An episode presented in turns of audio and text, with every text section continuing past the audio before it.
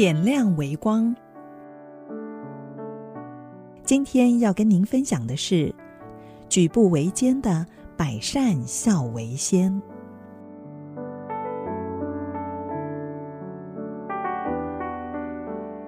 出院不久后的老人家，没几日又急诊入院。虽然很快出院，却已让兄弟间愁容满面，焦心不已。子女决定禁止母亲继续骑乘脚踏车。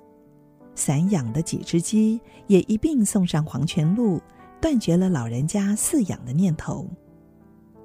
无精打采、垂头丧气的老人家向母亲诉说他的遭遇委屈时，宛如从天堂直坠地狱般的魂不守舍，叫人不禁替他掬一把眼泪。由于老人家坚持对外劳的拒绝不信任，兄弟们决定帮他聘请一位熟识的村民，负责一日三餐的饮食均衡，并确实监督母亲按时服药。没有太久的功夫，老人家已经习以为常，而且甘之如饴的，经常在附近活动筋骨，四处走动。至于大哥，聪明的也把南下探亲转化为一种常态的举动。适时的为自己纾压解劳。原来回来小憩，其实是他难得的压力释放。他说：“其实他很累，很累。妻子中风后，从未踏入厨房的他，开始身兼数职，里外兼修。除了得工作养家外，他开始一肩挑起所有的家务。”妻子的中风早已痊愈，二子一女也早已成家立业，但是退休后，他竟转换成全职的家庭主妇，每天晚上必须准备好十一个人的晚餐水果。我越听越纳闷，两个孩子都住在一起吗？哦，没有，他们都有自己的房子。那，那两个孩子从婚前到婚后完全没变的是，每天仍然携家带眷的回家晚餐，几乎是风雨无阻。哇，听起来好一幅温馨幸福的天伦画面呐！其实一点都不公主王子。大哥说，他每天外出只有两个去处。一个是菜市场，一个是家乐福，然后就是在家里埋首家务，尤其是每天得准时上菜的晚餐，早已不是他的幸福时刻。老大一家五口，老二一家四口，加上他们两老，每天晚上准时上演着宾主尽欢的杯盘狼藉。就连身为公务人员的媳妇。在享受悠悠漫长的育婴假期间，也从来不曾提早抵达出手相助。大嫂似乎也很习惯享受这样的家庭欢愉，却从来不曾感受过枕边人的疲惫不堪或怜惜不舍。这每天上演的谈笑风生、家庭伦理，消费的是大哥每个月菲薄的月退年金。耗损的是大哥心里遥遥无期的梦想天伦，走了味的温馨，一人烤肉，万家香的做牛做马。我不禁问大哥：“那你回来的这些天，他们怎么过？”大哥悠悠地说：“我不在的时候，他们会自己想办法煮啊。”那你从来没有告诉他们你身体的累？心里的苦吗？大哥颓然地摇了摇头，没有。大哥，不好意思，我说一句不中听的话，你这不是在自作孽，而且养妻养子为恶吗？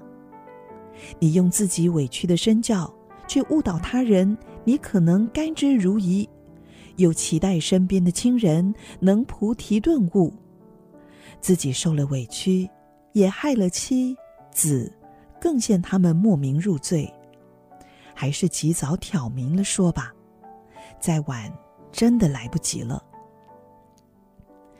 大哥的父亲和家父年龄相仿，俱都早逝。大哥的兄弟都承袭，分得了部分土地家产。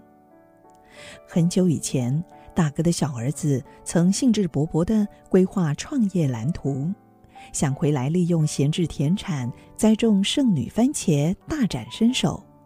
经常挂在嘴边的梦想并不遥远，任由荒芜的田园就在眼前。只要跨出，随时都能逐梦踏实，却永远只闻楼梯响，不见人下楼的迟迟不见付诸行动。我想，最大的原因是老家还有一个年老独居的奶奶吧。一回来，恐怕也得责无旁贷的顺便负起照顾奶奶的责任，终至裹足不前。其实，他们兄弟也很少带孩子们回来探望老人家，三五年都难得见到一回吧。